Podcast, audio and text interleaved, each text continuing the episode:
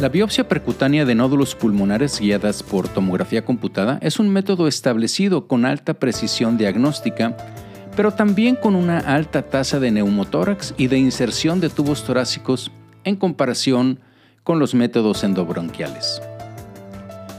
Acompáñenme a revisar este estudio, cuyo propósito fue investigar el efecto de un protocolo que combina la colocación del paciente con el lado de la biopsia hacia abajo, la extracción de la aguja durante la expiración, el sellado con parche de sangre autóloga, el cambio rápido de posición y el parche pleural.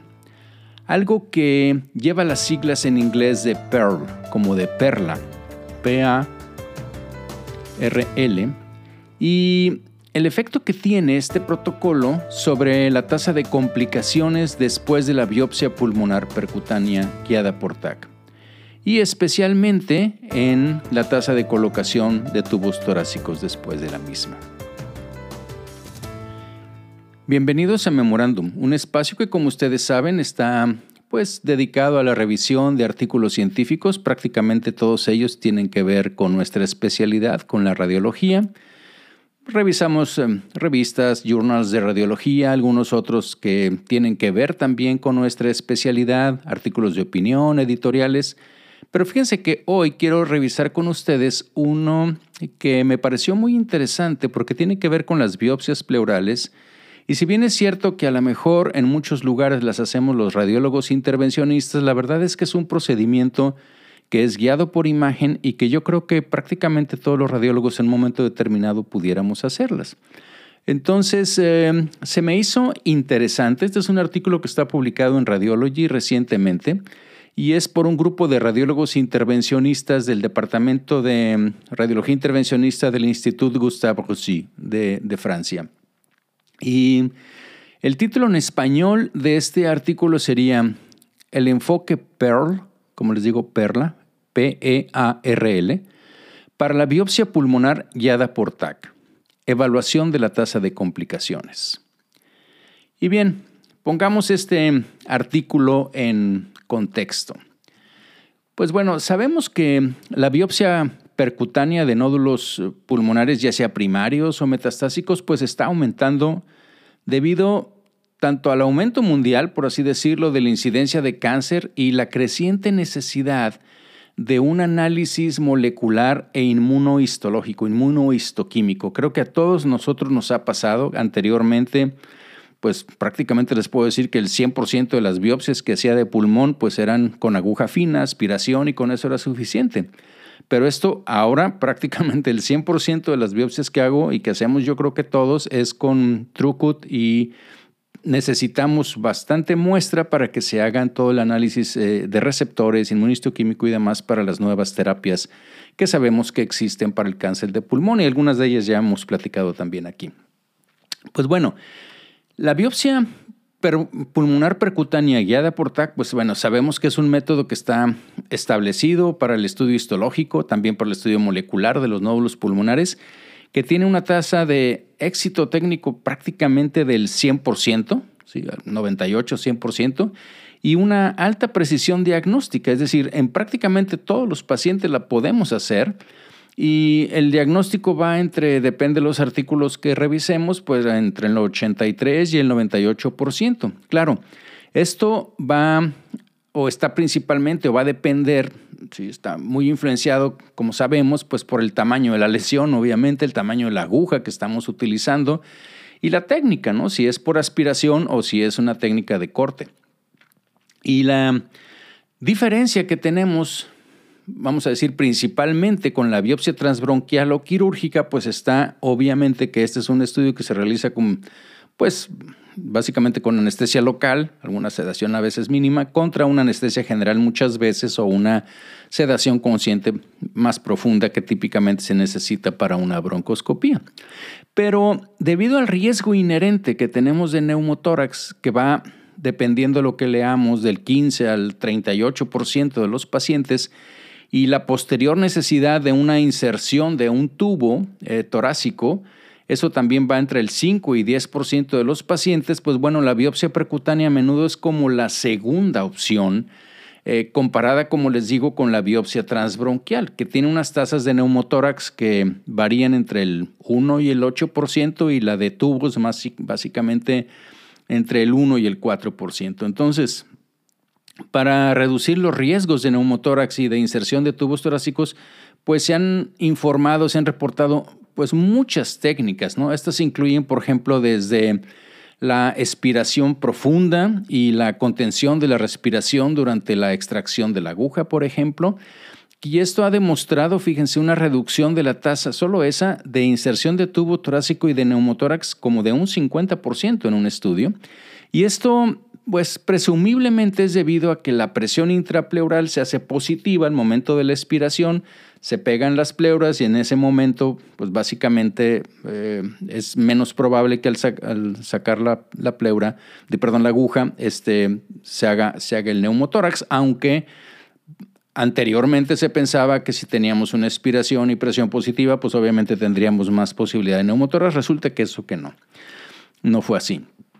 Ah, es algo que hay que tomar en cuenta, pero eso ya está como bien establecido. Ahora, la otra cosa es la posición del paciente, pues se ha demostrado que la, posición de la biopsia hacia abajo, es decir, en el decúbito ipsilateral, que la, que la parte que, que vayamos a biopsiar esté hacia abajo, eh, también reduce la tasa de neumotórax. Fíjense, por ejemplo, de un 15 al 27% que estaba en un estudio, lo bajó del, al 6 al 10 de un par de estudios que vienen ahí en las referencias.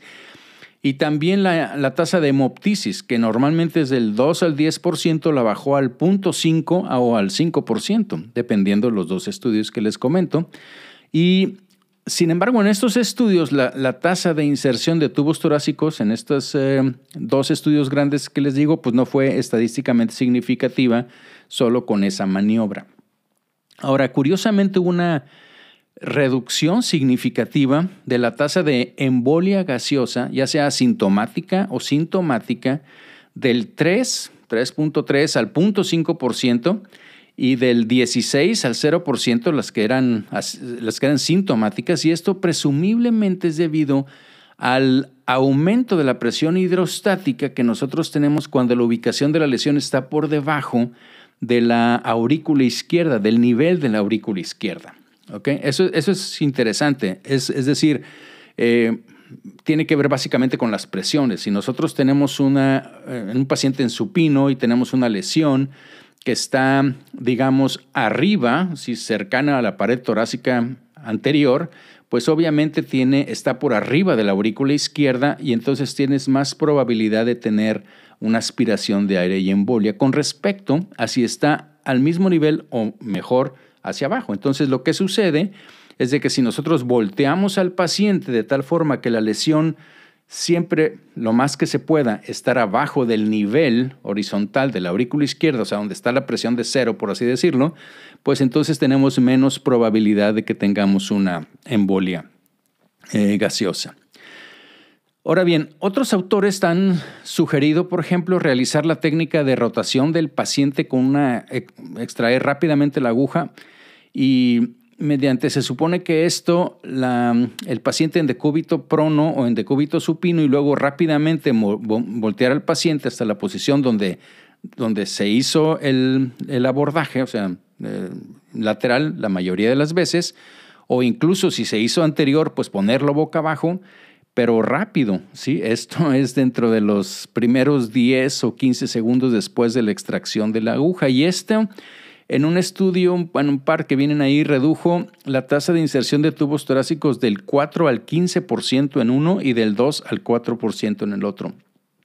Perdón, del 4 al 15% que, que normalmente teníamos eh, entre, en, en, en estos dos estudios, el de 4 lo bajó al 2 y el del 15 lo bajó al 4%. Y sin embargo, pues todos estos estudios sobre la colocación del paciente, eh, y eso viene ahí en, la parte de limitaciones de los estudios, con el lado de la biopsia, por ejemplo, hacia abajo, después de la, de la biopsia, pues arrojan, digamos, resultados similares, pero el problema es que se discute mucho que esa rápida realización de la maniobra como uno de los principales factores diferenciadores entre, entre estos. O sea, tiene que ser realmente rápido.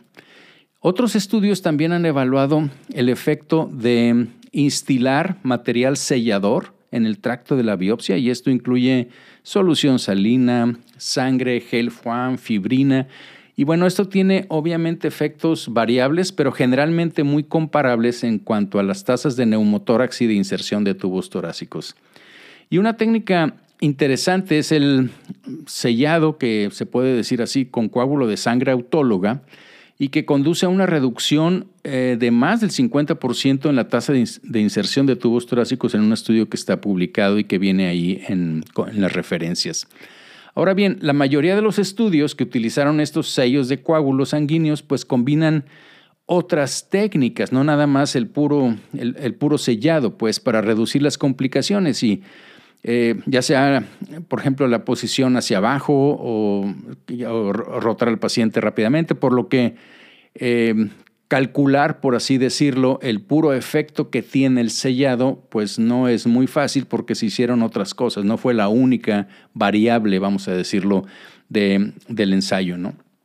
Y lo último eh, que también se ha hecho, bueno, es una vez que nosotros detectamos que el paciente tiene un neumotórax, pues aspirar el neumotórax. Y hay reportes en donde se ha aspirado hasta más de medio litro de aire, ¿sí?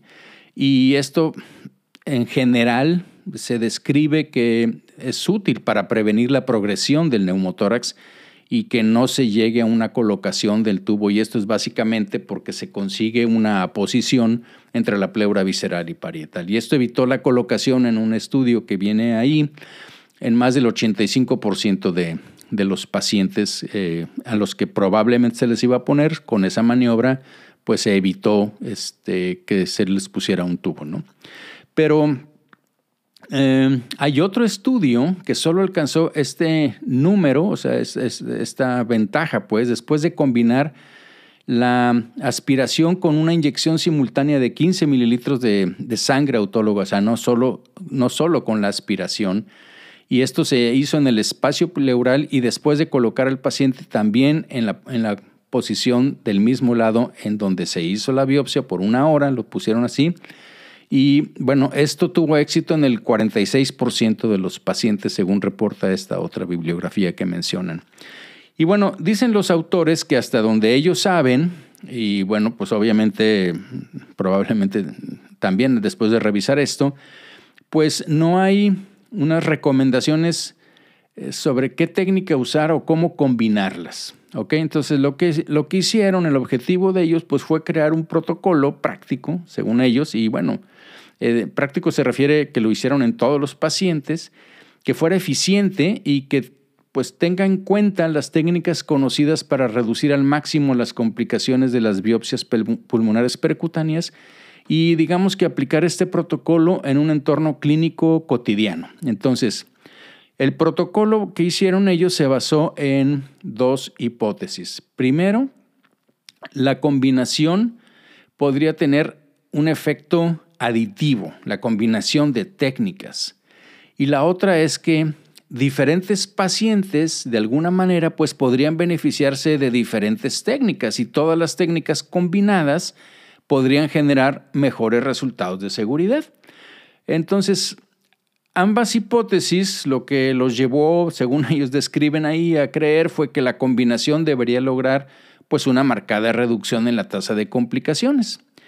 Y lo que hicieron fue entonces el posicionamiento con el lado de la biopsia hacia abajo, la extracción de la aguja durante la expiración, el sellado del parche o con un parche de sangre autóloga, y el giro rápido que les decía, ese protocolo, ¿sí? por las siglas en, inglés de ellas, P de posicionamiento, E de expiración, A, de autóloga, etcétera, pues son las siglas de PEARL que, que yo les decía, que, probablemente los podemos eh, eh, decir exactamente igual en español, no más que es perla y el orden nada más va a cambiar un poquitín por la A, pero, pero básicamente podemos utilizarlo igual. Entonces, esta es la combinación pues de cinco técnicas diferentes y fue diseñado a propósito para su aplicación clínica. Eh, ellos incluso en la introducción dicen, cuando colocar el lado de la biopsia del paciente hacia abajo no era factible y habría llevado a una ruta más complicada, simplemente el procedimiento se descartó y se hizo como el juicio ellos lo, hubieran hecho sin necesidad de meterlo en esto. Entonces, la, idea era que esto fuera posible prácticamente en todos los pacientes. Bien, vamos a revisar un poco material y métodos de este estudio. Pues fíjense que ellos mencionan que antes de junio del 2020 todas las biopsias pulmonares eh, percutáneas se realizaron con pacientes en decúbito supino o prono o lateral y sin utilizar ninguna técnica adicional para reducir las complicaciones. Digamos que muy semejante a lo que podríamos hacer la mayoría de nosotros. Y después de una extensa revisión de la literatura, eh, pues se desarrolló el protocolo este que les estoy platicando y se estableció como el nuevo estándar institucional ahí en el Gustave Rossi para reducir las complicaciones. Entonces, de junio a noviembre del 2020, se realizaron las biopsias pulmonares percutáneas todas a través de la técnica esta o este protocolo PERLA que les digo, ¿no? Ahora bien, las, eh, las trayectorias de inserción, las biopsias y todo eso se discutió en conjunto entre los radiólogos intervencionistas torácicos que participaron, que todos ellos dicen tienen más eh, o al menos cinco años de experiencia, o sea, más de cinco años de experiencia en biopsias pulmonares percutáneas. Pero la característica interesante es que las biopsias fueron, todas las biopsias fueron realizadas por felus, los felus de radiología intervencionista.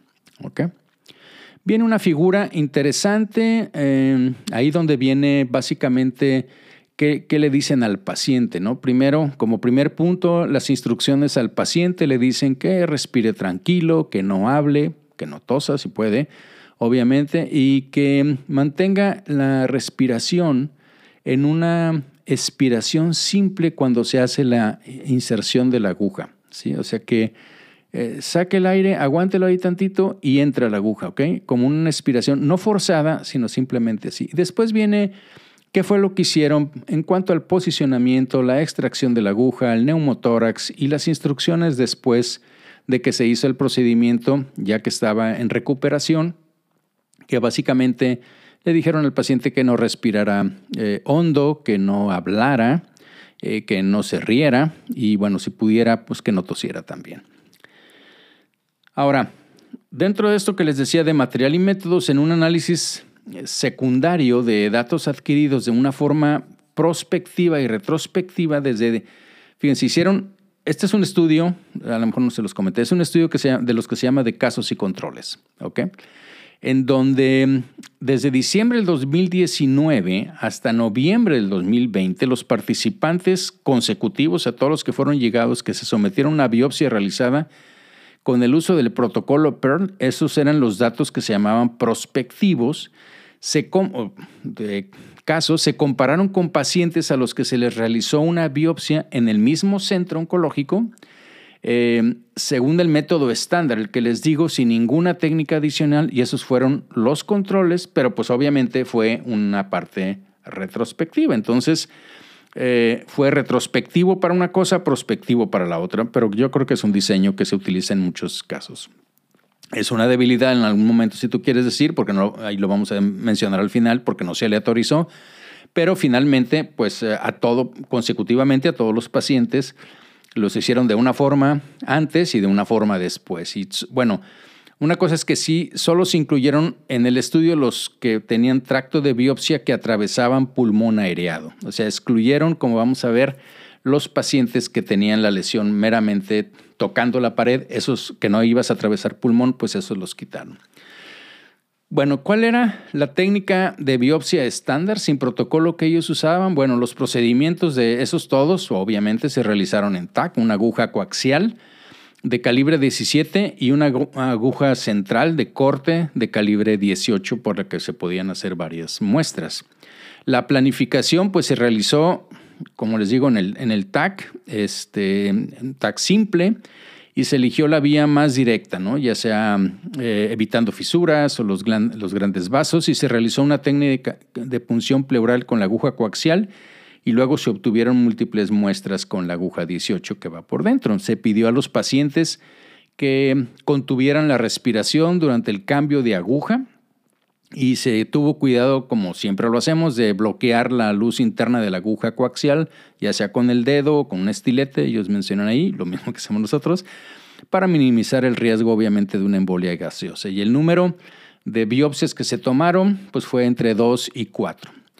En caso de neumotórax relevante, estoy hablando todavía de la técnica sin ¿eh? la, normal, este, es decir, cuando este neumotórax, por ejemplo, dependiendo del tamaño o los síntomas de pacientes, pues se colocaba un tubo torácico este, que obviamente se decidía de acuerdo al criterio del intervencionista y pues obvio el estado clínico del paciente. Y en la anterior, perdón, en la atención posterior al procedimiento, pues se permitió a los pacientes que estuvieran en la posición más cómoda que ellos quisieran en la cama y se obtuvo una radiografía después de cuatro horas de que se hizo el protocolo. Eso fue antes de junio del 20. A partir de junio del 20 entraron al protocolo PERLA, este que les digo, y todas las biopsias pulmonares percutarias se, se realizaron utilizando este protocolo y lo hicieron tres fellows de radiología intervencionista. Con respecto al posicionamiento, voy a repetirlo otra vez. La posición primaria fue con el lado de la biopsia hacia abajo. Ahí vienen varias figuras, es decir, por ejemplo, en una viene, eh, en la figura 1, si no me equivoco, viene una lesión en el, en el pulmón del lado izquierdo, entonces se pone el pulmón del lado izquierdo hacia la, parte de abajo de la mesa, en la parte dependiente, obviamente la aurícula izquierda pues queda por encima. Y, entonces nada más haces un trayecto, eh, pues vas a entrar eh, por la parte anterior, creo que en, esa primera figura entraron por la parte posterior hacia la lesión que estaba en el, lóbulo inferior del lado izquierdo, pero en la parte, eh, o sea, el, lado izquierdo del paciente estaba más dependiente, pues, ¿no? Entonces esa, como les digo, esa posición era hacia abajo y eso estaba definido como cualquier posición en que la lesión y el trayecto de la aguja estuvieran situados, como les digo, por debajo de la aurícula izquierda. Este, y obvio, esto siempre que fuera técnicamente factible. Si no, se, posicionaba diferente o si no, se hacía como se podría hacer. Y se, se utilizaban las otras técnicas. ¿sí? Ahora, la posición supina o prona solo se utilizaron si, obviamente, primero, se simplificaba el trayecto de la biopsia, como para evitar grandes vasos o fisuras, y en los casos en los que una posición de una biopsia hacia abajo, como les digo, pues haría que la lesión se ubicara en una, en una ubicación subpleural directa, o sea, que estuviera, que se hubiera movido, y entonces ahí ellos lo evitaron porque dicen que aumenta el riesgo de una lesión pleural, o sea, el momento en que tomas el trucut, que te traigas un pedazo de biopsia. O sea, que no nada más hagas la, eh, perfores la pleura, sino que te, traigas un pedacín de biopsia y eso, pues, eh, piensan que, que aumenta el, el, riesgo de un, del neumotórax y evidentemente evitaron eso, ¿no? Ahora, otra de las cosas es el sellado de los tractos. La extracción de la aguja se realizó bajo ahora sí una expiración forzada. Esa es parte del PERL, ¿ok? O sea, una es el posicionamiento y la otra es la expiración. Entonces ahí sí le dice al paciente que saque el aire fuertemente y en ese es el momento en que se realiza la extracción de la aguja. Y durante la extracción el tracto se selló con una técnica de sellado de coágulos de sangre autóloga utilizando 10 mililitros de sangre. Y los ¿De dónde sacaron? Bueno, los técnicos extrajeron la sangre de antemano, vamos a decirlo así, durante la inserción de la vía intravenosa este, y la almacenaron verticalmente después de que le quitaron el aire, obviamente, ahí en la jeringa. Si no era posible extraer sangre, no tenían la sangre, usaban solución salina, eso también está descrito, vienen un par de referencias ahí en el artículo. E inmediatamente después de la extracción de la aguja, se giró rápidamente a los pacientes a una posición dependiente eh, a, la punción, o sea, el sitio de punción hacia abajo, utilizando la técnica de rotación del paciente con extracción rápida de la, aguja que, bueno, que ya comenté anteriormente, ¿no? Ahora, en caso de neumotórax, si había un neumotórax relevante agudo, es decir, descubierto en la TAC después de, de, que habías hecho tu intervención, o sea, en el estudio de control, ya que habías sacado todo, o tardío, ¿sí? o sea, por ejemplo, cuando a las cuatro horas eh, que se tomó la radiografía de control, pues entonces se ponía un catéter de esos de 5 French, de los de centesis, esos que traen varios agujeritos, como un yelco grande, pues, y el paciente en posición supina y el aire pleural, pues se aspiraba utilizando, eh, ellos dicen, un tubo de extensión, una llave de tres vías y una jeringa de 60 mililitros, prácticamente lo mismo que yo creo que hacemos todos. Y después de la evacuación, eso sí fue diferente, bueno, eh, ya que sacaban todo el aire, pues se inyectaron 20 mililitros de sangre recién extraída y se retiró la aguja con expiración forzada otra vez, la, que le usaron para quitar el neumotórax.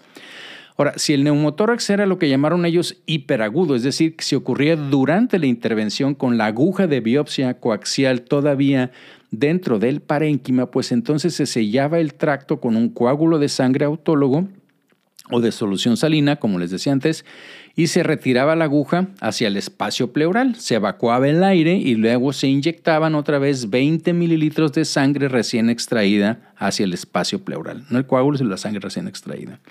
Luego se retiraba la aguja bajo expiración forzada. En todos los casos que se presentó neumotórax, se administró oxígeno al 100% a través de una cánula nasal con 4 a 6 litros por minuto y se giró al paciente a la posición del sitio de la punción hacia abajo, como ya era la técnica, o sea, el protocolo PERL, eh, usando que se girara el paciente con una extracción rápida lo más rápido posible, como les digo, y todos los participantes fueron monitoreados durante cuatro horas después del procedimiento, igual que se hacía antes. Y bueno, se registraron pues lo que sabemos, ¿no? Los signos vitales, los pacientes permanecieron en la posición de punción hacia abajo durante dos horas y luego ya en reposo las otras dos y en caso de neumotórax, pues se mantuvo, la, como les digo, la cánula nasal hasta obtener la radiografía de tórax, es decir, por las cuatro horas se obtuvo la radiografía de tórax en PA, eh, de pie, ellos lo mencionan así, cuatro, en todos los pacientes cuatro horas después del procedimiento. Si la radiografía de tórax no mostraba neumotórax o el neumotórax era muy pequeño, asintomático, es decir, ellos definieron pequeño como menos de 3 centímetros de la distancia pleural apicalmente o menos de 2 centímetros a nivel del ilio, el paciente era dado de alta. En caso de que hubiera un neumotórax tardío sintomático o que fuera relevante, pues se realizó el procedimiento de aspiración que les platiqué anteriormente y si ya se había realizado y de todos modos presentaron el neumotórax, a las 4 horas entonces ya fue cuando le pusieron un tubo en tórax, una sonda de 10 French o mayor. Pero lo ponían ellos ahí. Bien, em, bueno, pues obviamente a todos los pacientes eh, que se registraron prospectivamente eh, les pidieron, digo, tienen mucha información y retrospectivamente también para el protocolo, pues obviamente viene ahí una tabla donde comparan edad, sexo, cirugía pulmonar previa, si habían tenido radiación, si consumían tabaco, presencia de enfisema, eso es muy importante, lo vamos a ver al ratito en resultados, el diámetro, obviamente, de la lesión, la ubicación, o sea, en qué lóbulo estaba, si estaba cavitada, qué tanta longitud del tracto, del tracto de, había sido, o sea, la distancia entre la periferia de la lesión y la pleura, el posicionamiento del paciente, la presencia de neumotórax, si había sido agudo, hiperagudo o tardío, eh, si hubo hemoptisis, embolia gaseosa y también, bueno, pues qué histología tuvieron, ¿no? Se registró el número de punciones pleurales que se hizo, el número de biopsias centrales o de core biopsies que le hicieron, si hubo tos eh, durante el procedimiento, pues obviamente esto en el grupo del protocolo, porque los otros ya no lo tenían registrado, fue un análisis eh, retrospectivo en la parte de los controles, ¿no? y por último, ¿qué les digo? Bueno, el neumotórax en el TAC se definió como aire, obviamente, en el espacio pleural de más de un centímetro. Eh, y ellos, ellos dicen, bueno, tuvimos que tomar esto porque normalmente puedes encontrar pequeñas eh, burbujas ahí después de una biopsia, lo cual todos sabemos, o incluso que haya como separaciones muy focales de la pleura visceral y parietal, y eso tampoco es un neumotórax, eso es parte normal, ¿no? Eso, eso no lo consideran con neumotórax. Bien, en la sección de resultados, bueno, las características de los pacientes, pues fíjense que eh, hubo 142 pacientes consecutivos que se sometieron a biopsia pulmonar guiada por TAC del protocolo PERL, pero de estos 42, casualmente es, es interesante porque finalmente se excluyeron 42, o sea, quedaron 100 porque el trayecto de la biopsia no atravesó el parénquima pulmonar, eran lesiones básicamente periféricas. Y resulta que en el grupo control, ¿sí? Eh, tomaron los últimos 147 pacientes que habían, habían sido enviados también, que se sometieron para biopsia pulmonar ya por TAC, y de los cuales también fueron excluidos 47 básicamente por la misma razón, de tal forma que quedaron 100 pacientes en cada grupo. Entonces había 100 pacientes en el grupo control con una edad media de 63 años, de los cuales eran 61 hombres, y 100 pacientes en el grupo Pearl con una edad de 64 años, la media era igual, el otro 63, 64, aquí había un poco menos hombres, 48 hombres, o sea, básicamente era mitad y mitad.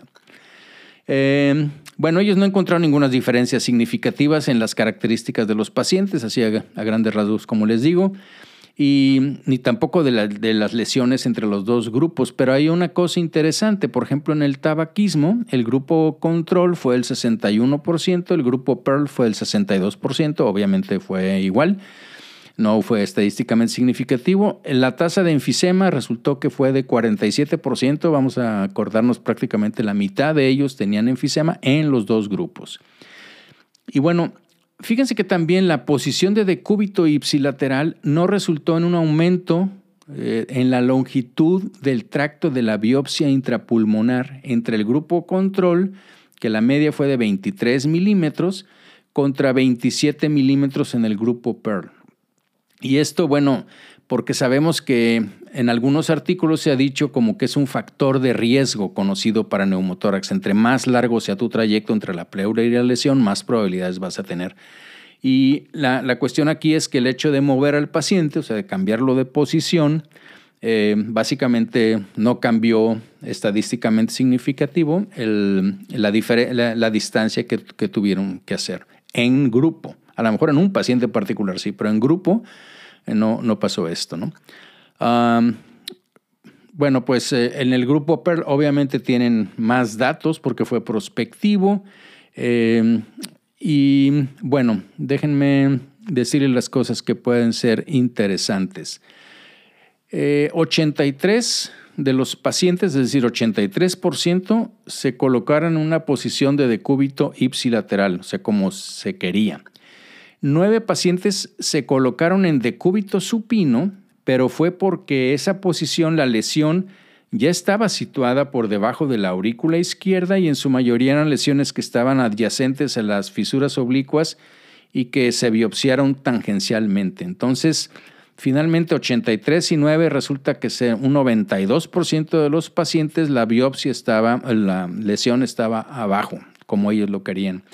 en los ocho pacientes restantes, los que no se pudo, bueno, se asumió que la posición supina o la prona, porque la posición, como les digo, de cúbito ipsilateral, pues habría complicado el trayecto de la biopsia y todas las lesiones se ubicaban, en este caso en particular, ya sea muy apical o vasolateralmente, de tal forma que se pudo hacer en supino o en prono. Eh, ¿Qué otra cosa? Bueno, en 93% de los pacientes del grupo Pearl, pues hubo una punción pleural en 7% de ellos hubo más de una punción, es decir, dos o tres punciones porque el nódulo estaba ubicado pues subpleuralmente o colindaba con una fisura y entonces esto cada vez que pasaban, o sea, tenían el coaxial, pero cada vez que pasaban la, aguja, pues obviamente que tenían que perforar o pasar la pleura otra vez, ¿no? Entonces la media y la mediana del número de muestras, la media fue de 3 Em, y la, la, mediana fue de seis muestras en algunos casos que se, que se tomaron. Se usó el sello del coágulo de sangre autólogo que les comenté, que era es parte del protocolo PEARL, en el 95% y en el otro 5% se utilizó solución salina. Y no fue posible colocar eh, de, el lado del tracto de la biopsia del participante del paciente hacia abajo inmediatamente después de retirar en el 13% debido a problemas musculoesqueléticos del paciente, ¿ok? Donde no podías hacer la, el giro en menos de 10 segundos, 10, 15 segundos. Ahora bien, eh, cuando comparamos los grupos, eso fue lo que pasó en cada uno, pero cuando comparamos los grupos, fíjense, aquí viene lo interesante, la tasa de neumotórax fue de 16% en el grupo Pearl y fue de 37% en el grupo Control, que ya tenían ellos histórico. ¿ok? Y eso fue estadísticamente significativo, una P de .001. Ahora fíjense, de los neumotórax, ocurrieron menos durante la intervención, o sea, lo que le llamaron ellos un neumotórax hiperagudo. O sea, fue en el, em, en el grupo control, fue en 21 casos de los 37 que presentaron, es decir, el 57%. Y en el grupo Pearl, acuérdense que hubo 16, bueno, hubo 3 de los 16, hubo en el 19%, y esto fue estadísticamente significativo, o sea, la posibilidad de encontrarte un neumotórax hiperagudo en el momento en que estás ahí. Ahora, en cuatro participantes de todo el grupo PEARL, o sea, el 4% del neumotórax requirió aspiración y parche de sangre pleural. hubo un paciente, o sea, el 1%, pues que necesitó un tubo torácico en el grupo PEARL comparado con 13 pacientes en el grupo de control. Esto fue estadísticamente significativo, una P de .002, y esto es una, digamos, reducción absoluta en la tasa de inserción de tubos torácicos del 12%. Uno fue 1%, el otro 13%, la diferencia fue de 12%. No, fíjense, no se detectó ningún embolismo aéreo en el grupo Pearl este, y hubo, hubo nada más un embolismo aéreo asintomático en el ventrículo izquierdo en el grupo control. cuando se ve una pequeña cantidad de aire, ¿se acuerdan? Seguramente lo han visto, ya sea en la aurícula o en el ventrículo en el TAC de control. Bueno, tres participantes eh, experimentaron hemoptisis en el grupo Pearl. Eh, mientras que en el grupo control histórico pues tenían 7%. Eh, los hallazgos histológicos fueron diagnósticos, ¿sí? en el 95% en el grupo Pearl y en el 94% en el grupo control. No hubo una diferencia estadísticamente significativa y básicamente va de acuerdo con lo que se ha reportado que es alrededor del 95%. Bien, y en la discusión del artículo, eh, pues bueno, fíjense, en este estudio pues eh, los autores demostraron que la combinación de cinco técnicas diferentes en la biopsia pulmonar percutánea guiada por TAC puede reducir las tasas de neumotórax al 16% y la inserción de tubos torácicos al 1% en la práctica diaria, es decir, en lo que ellos hacen. No, no, hicieron ninguna selección aparte, bueno, fuera de, como les digo, de los, los que quitaron porque no pasaban pulmón. La idea era ver qué es lo que sucede cuando pasas pulmón. Ese, ¿qué les digo? Bueno, es importante destacar que esto se puede lograr eh, sin disminuir la precisión diagnóstica, ¿sí? Que fue del 95%, como les digo, en el grupo PERL. Y además hubo menos neumotórax durante la intervención del grupo del protocolo, ¿sí? 3 de los 16 casos, fue 19% frente a 21 de los 37 casos, que fue el 57%, y como les dije, pues esto sí fue estadísticamente significativo. Ahora, aunque la tasa de neumotórax después de la biopsia percutánea es relativamente alta en comparación con las biopsias endobronquiales, esto en realidad debe de, eh, ¿cómo les digo?, considerarse como una característica de la intervención en lugar de una complicación real. Es, como si pensamos, eh, como yo a veces les digo a mis pacientes, ¿no? Es eh, cuando haces una biopsia de, hígado, una biopsia percutánea de hígado, obviamente va a haber un pequeño sangrado hacia el, peritoneo, porque es como si yo te saco sangre de la, de la vena aquí en el brazo, en la mano, y no te hago compresión. Adentro no hay forma de hacer compresión más que si volteamos al paciente, como en este caso lo hicieron, pero es, es parte del, del, procedimiento, por así decirlo. ¿no? La mayoría de las veces esto es autolimitado y, que, los pacientes también permanecen asintomáticos. Pero bueno, obviamente sabemos que el hecho de que podamos poner un tubo torácico, pues está asociado con una obvia incomodidad del paciente, es más tiempo, el, médico no le gusta porque pues obviamente normalmente les dice vaya allá y va a ser nada más un piquetito y va a ser muy simple, eh, eso lo dicen para todos los procedimientos intervencionistas cuando nos mandan, y bueno, también obviamente si le pones un tubo y le, pues es un poco más, digo, finalmente aumenta los costos por la hospitalización de lo que, lo que hagas, ¿no? Fíjense que ahí en el, en el artículo viene un estudio que es de Herndrick, que está publicado en European Radiology en el 2017 y que es una, un metaanálisis. Ahí incluyeron 8.133 biopsias, ¿sí? Eh, centrales, o sea, todas, no, ninguna era periférica. Bueno, algunas eran, pero, pero eh, en esta parte eh, escogieron las centrales y vieron las tasas de inserción de tubos torácicos entre diferentes poblaciones y esto varió entre, depende de los estudios, entre 0.5 y 16.7 y la incidencia combinada fue del 5.6%. Ahora, fíjense que ahí los estudios que tenían las tasas más bajas de inserción de tubos torácicos, que fue del 0.5 a 3%, generalmente informaban que tenían una combinación variable de una tasa baja de enfisema, eh, el uso de técnicas que también habían utilizado en esos estudios para reducir complicaciones y la otra es que usaban agujas de menor calibre y algunos también incluyen en esos estudios lesiones subpleurales donde no se atraviesa prácticamente el parénquima pulmonar aereado. Entonces aquí los autores eh, de este estudio describen que la tasa relativamente alta de inserción de tubos torácicos que tuvieron ellos en el grupo control, que fue del 13%, recuerdan, pues puede explicarse por varios factores. Primero, ellos dicen que la proporción de pacientes con enfisema, que fue del 47%, ¿se acuerdan? Les dije casi de la mitad, pues se encuentra entre las más altas que están reportadas en la literatura para biopsias de pulmón. Y esto se debe, mm, ellos dicen posiblemente, pues a un sesgo de selección en un centro oncológico terciario como es el Gustav Rosib, eh, que está altamente especializado con muchos pacientes que tienen cáncer de pulmón o de cabeza y cuello. En segundo lugar, es que las biopsias se realizaron utilizando una técnica eh, coaxial, primero calibre 17 y luego se les pasó las agujas de biopsia de número 18. Y obviamente, pues esto eh, se asocia con tasas más altas de neumotórax y de inserción de tubos torácicos comparadas con, por ejemplo, si hacemos con una biopsia calibre 20 o 22.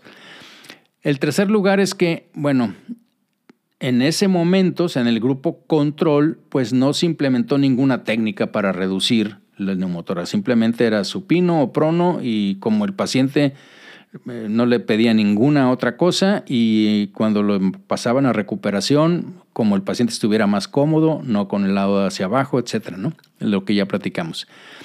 Y también dicen ellos, bueno, eh, en el instituto, pues las biopsias de pulmón son realizadas principalmente por fellows, ¿sí? Eh, de radiología intervencionista, lo que contrasta con la mayoría de los artículos publicados en donde siempre dicen, bueno, los, el procedimiento se realizó con médicos con más de tantos años de experiencia. ¿no? Este, ellos dicen que también eso puede ser que sea la razón por la cual todas estas, eh, estas cuatro cosas por las cuales tienes una incidencia tan alta como del 13%. Ahora, desde esta perspectiva, bueno, la tasa absoluta ahora de inserción de tubos torácicos del 1% después de la implementación del protocolo, pues es aún, ellos dicen, más impresionante porque hasta donde sabemos, eh, esta es la tasa más baja entre una muestra de estudio con aproximadamente la mitad de los pacientes que tengan enfisema. Ahora, al tener al paciente en posición dependiente también podrían reducirse complicaciones como la hemoptisis, las embolias aéreas y esto, bueno, no se demostró estadísticamente en este estudio porque pues obviamente no, no podías, no tenías esa información con los controles, no se puede comparar, y estos datos también muestran que si hay un neumotórax, su inicio puede retrasarse en la posición de la biopsia cuando ésta se hace, digo, se pone el paciente o la biopsia se hace hacia abajo. Ahora, con esta tasa absoluta de inserción de tubos torácicos del 1% en una población de alto riesgo como la que ellos tienen con enfisema, la biopsia percutánea con este protocolo demuestra una tasa de complicaciones, digamos, similar a las biopsias transbronquiales. Y eso es algo que hay que tener en cuenta porque, fíjense, el, avance tecnológico en, estas, en la parte de las biopsias transbronquiales ha llevado, por ejemplo, a una precisión que, que, es hasta como del 88%, no llega a ser tan alta porque a veces no ven, ¿sí? Y ellos eh, simplemente hacen biopsia transbronquial y no pueden llegar a un nódulo, a una parte, ¿no?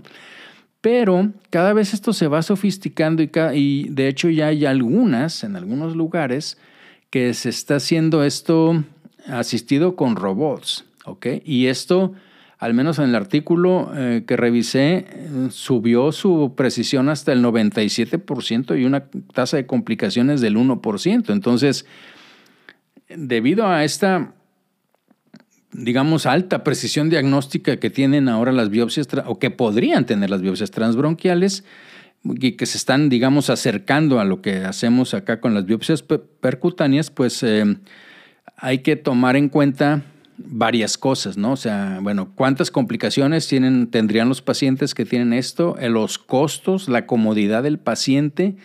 Y bueno, la verdad es de que si comparamos costos, pues eh, habría que hacer un estudio para ver qué es más costoso, utilizar el robot o esta técnica asistida o una percutánea. No hay ningún estudio que compare eh, la comodidad del paciente, no sabemos cómo, cómo les va. Y bueno, la otra cosa que también creo que debemos tomar en cuenta pues es la, disponibilidad de, pues, de esta tecnología en nuestro medio. ¿no? Entonces yo creo que por estas razones se deben tomar todas las medidas para reducir la tasa de complicaciones después de las biopsias eh, guiadas por imagen. Y este estudio demuestra que este protocolo de PERLA o PERL puede reducir significativamente la tasa de inserción de tubos torácicos y de neumotórax. Ahora, como todo, pues este estudio tiene limitaciones, ¿no? El primero, pues es que es una combinación de datos, como yo les decía, recopilados en forma retrospectiva y, bueno, otros prospectivamente. Y es obviamente de un solo centro, no se hizo ninguna aleatorización de los pacientes. También hubo, pues, un cambio, por ejemplo, en algunos de los médicos, ¿no? Y ellos lo describen ahí, o sea, durante el tiempo cambiaron de residentes eh, o de la persona que los estaba haciendo, porque fueron tres fellows, y entonces, bueno, esto podría haber influido en esto. ¿no?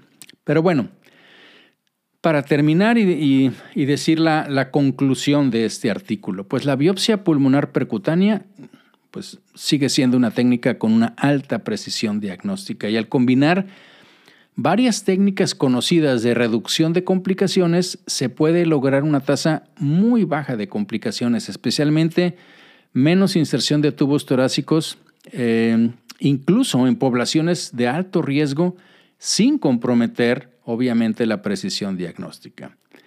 Y bueno, evidentemente es pues, necesaria una mayor validación con más estudios, en más centros, incluso en pacientes que tengan bajo riesgo y alto riesgo, para evaluar si esto es una técnica que debemos de hacer rutinariamente. Pero en un momento determinado creo que desde el punto de vista en que lo presentan, podríamos hacerlo rutinariamente esto y esperemos tener mucho menos complicaciones en los pacientes en los que les realicemos la biopsia.